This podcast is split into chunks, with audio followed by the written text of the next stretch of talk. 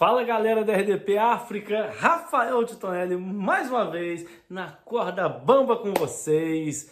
Muito bem, que bom estar aqui de novo, gente. Olha, hoje eu vim aqui para falar de um assunto que eu acho muito legal, eu me divirto muito quando eu falo disso, porque muita gente me pergunta assim aqui em Portugal: "Ah, como é que era lá no Brasil? E os brasileiros são todos assim animados, são todos iguais?"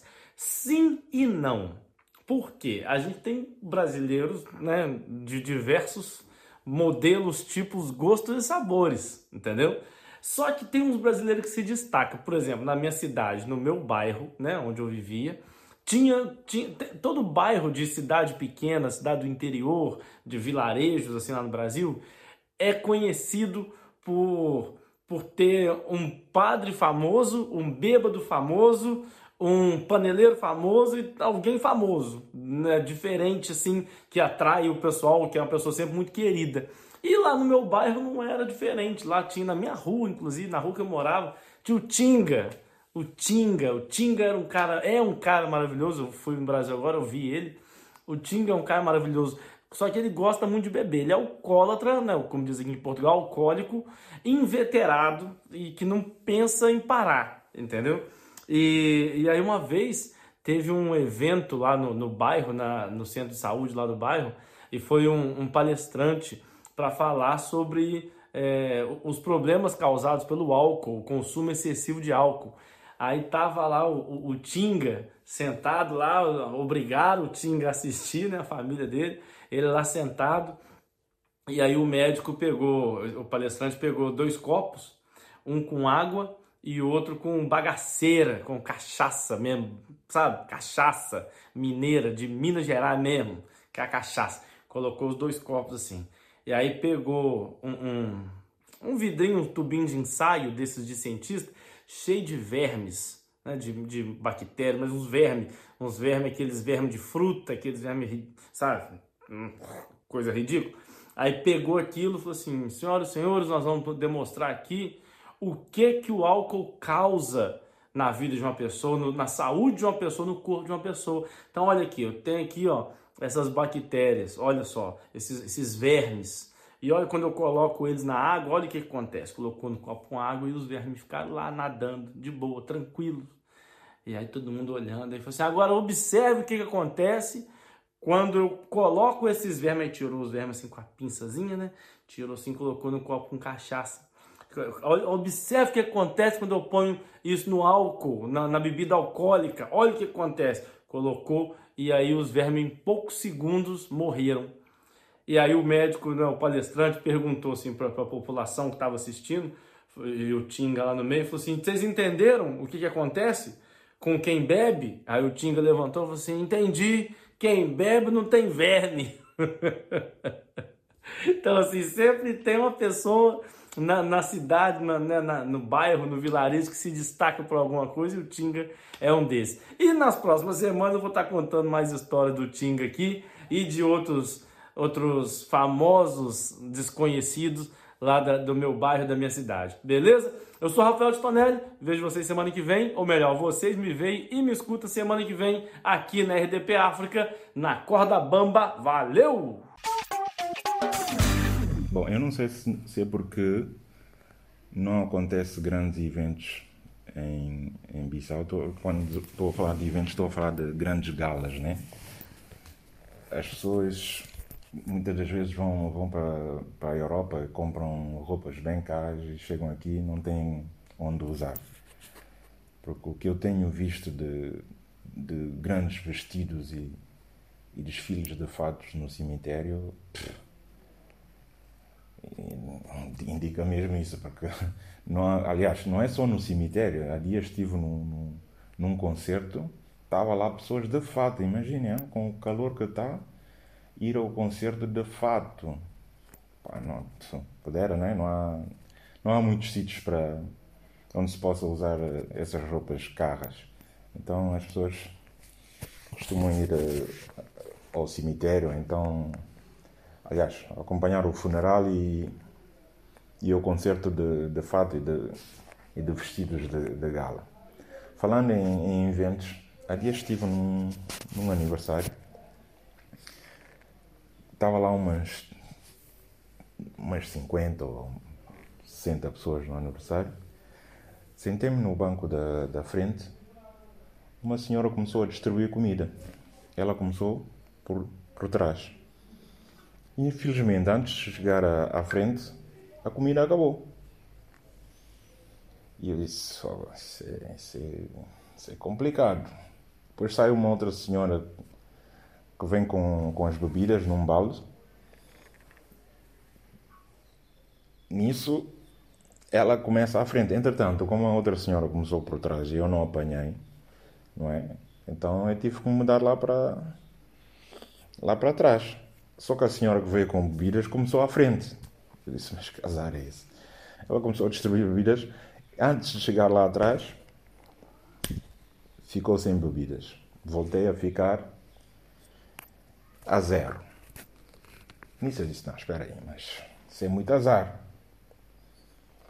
Então levantei-me.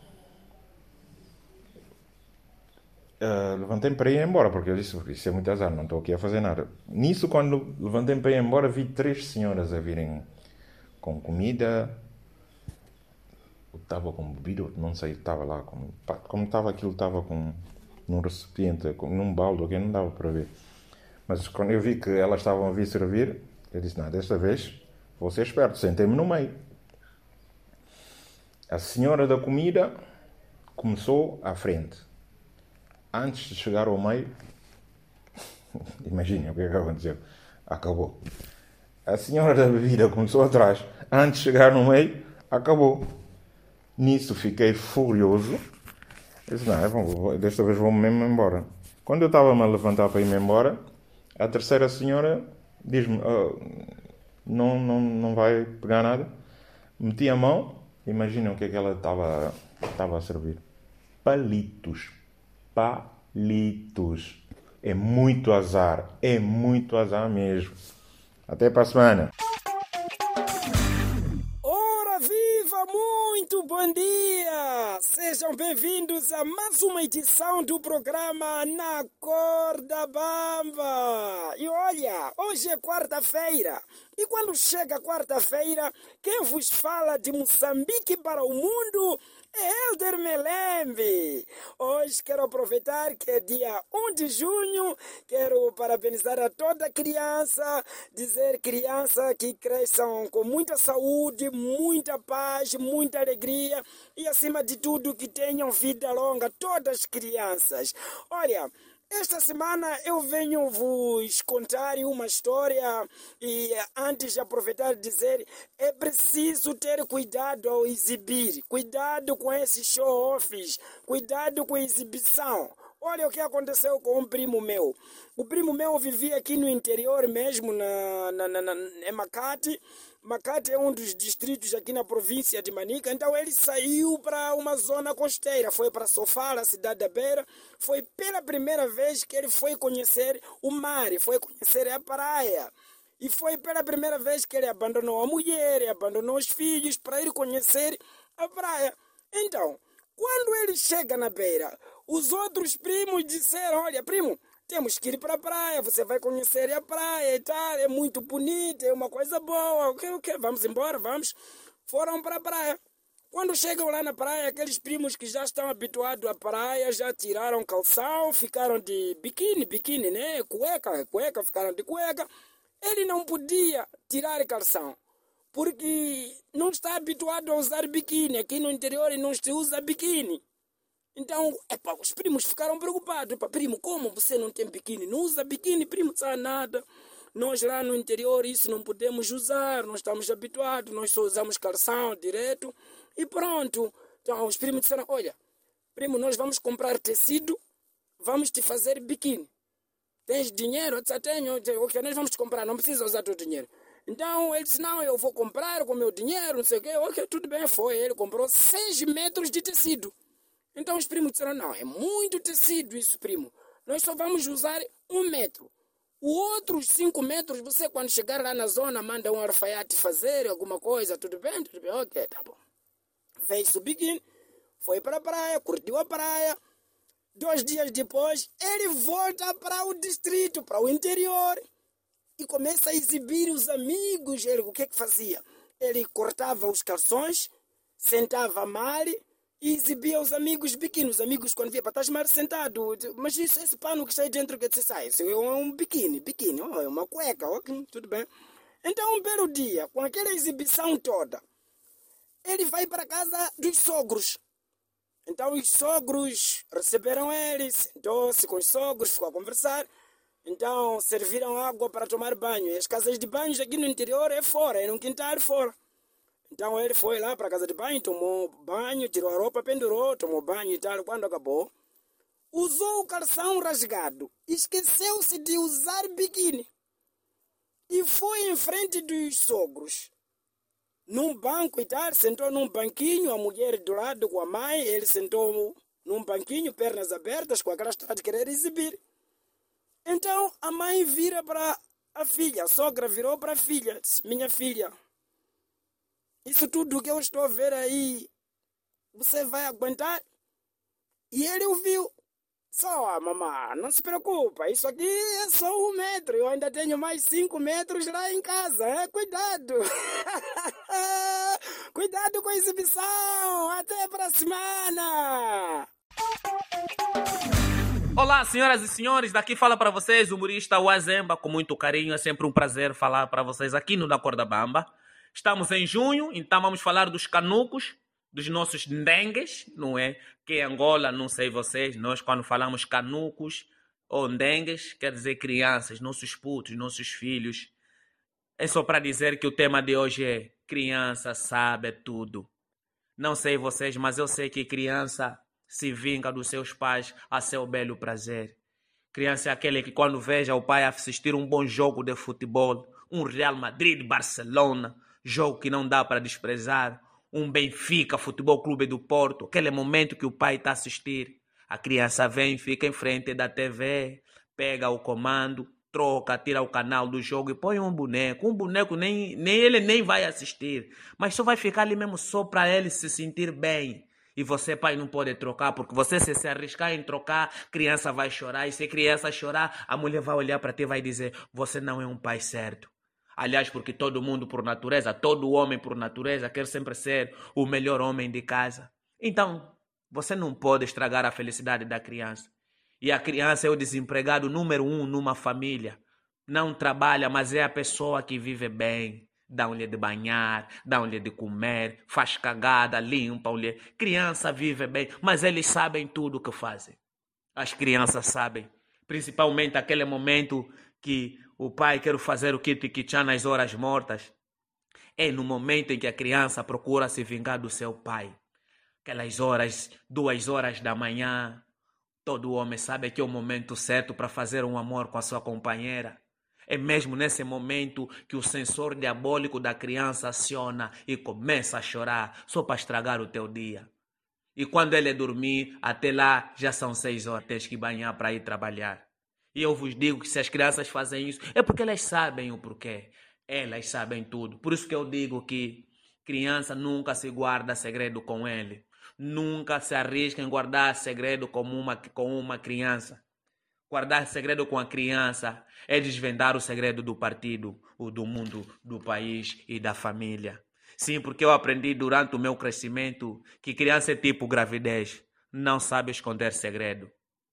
O outro problema que eu também tive era na minha infância com meus pais, principalmente aqui em Angola, o homem angolano tem aquele hábito, cultura de cuidar a formação do seu filho, acompanhar a formação do seu filho gostam de perguntar se fizeste a tarefa. E eu antigamente não fazia tarefa, nunca gostei de fazer tarefa, principalmente de matemática.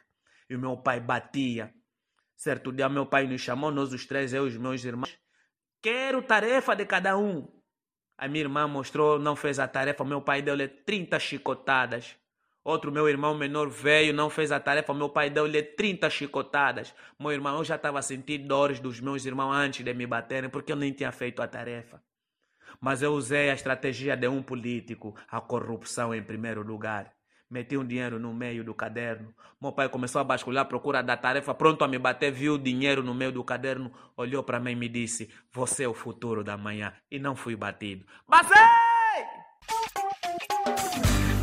É, mare pessoal, tudo direto. Daqui quem vos fala é Emily de Cabo Verde. Como é que vocês estão? go? Estão tudo direto?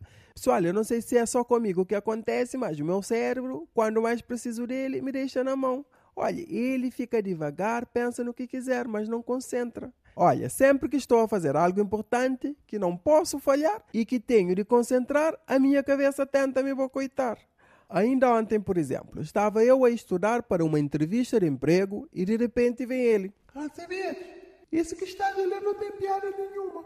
Eu quero pensar noutra coisa. Olha, por exemplo, em que língua é que a pessoa surda pensa? Ó oh, cabeça, ó oh, cabeça, não venha com as tuas. Eu sei que é curioso, mas tenho de me concentrar. Hoje não vou cair aqui no teu joguinho, ok? Vá, foca, foca. Tá bem, pode estudar. Mas é bem curioso, né? Será que eles pensam em silêncio? Ó, oh, cabeça, olha, recuso-me a responder. Ok? Vou estudar aqui. Olha, deixa-me em paz. Ok, ok, estuda, estuda. Vou ficar aqui a falar com os meus botões. Prometo não fazer mais nada. E aí, quando ele decide não fazer mais nada, eu fico com o papel na mão mais de 30 minutos sem conseguir ler uma única palavra. Parece que nem sequer estou ali. Vai, cabeça, trabalha. Se não fizeres mais nada, eu não consigo pensar. Vá, vá, trabalha, cabeça, mas trabalha com foco. Ok, boa, já não era sem tempo. Olha, olha este fato, por exemplo. Se um zumbi é um morto-vivo, então ele é uma prova morta que é morto pode ser uma prova viva que é uma vida após a morte. O que, cabeça? já pensaste nisso? Que confusão é essa? Não, tu é mesmo idiota, mas... Olha, tens aí um ponto interessante. Será que é isso mesmo? É, é, é, é. Quase caí aqui no teu jogo. Ó, oh, cabeça, não vês que se eu não conseguir este emprego, estamos os dois tramados? Sim, tramado, sim, tramado, eu sei. Sem trabalho não dá. Ok, ok. Pronto. Estuda, estuda. Obrigado, cabeça, obrigado. Mas enquanto eu tento estourar, a cabeça fica lá em background. Se os jogos te deixam mais violento, então o monopólio te deixa mais rico? Ah, meu Deus. Já pensaste que quanto mais suicidas existem, menos suicidas existem? Não, não, não quero pensar nisso. Como pode ser um vinho seco se ele é líquido? Ele é molhado por si só. Ai, ai, ai, cabeça, foca, foca. E duas horas depois, sem nem sequer perceber como, dou por mim no Facebook a ler. Porque esquecemos o que queremos lembrar e lembramos o que queremos esquecer. E pronto, mais uma vez a minha cabeça venceu. E em relação à entrevista de emprego que tinha hoje, será escusado dizer que não sei como, mas eu consegui o trabalho. Bom, pessoal, se a vossa cabeça também vos pregam essas partidas e não vos deixa concentrar, olha, bem-vindo ao clube. Enquanto isso, fiquem bem. Um abraço!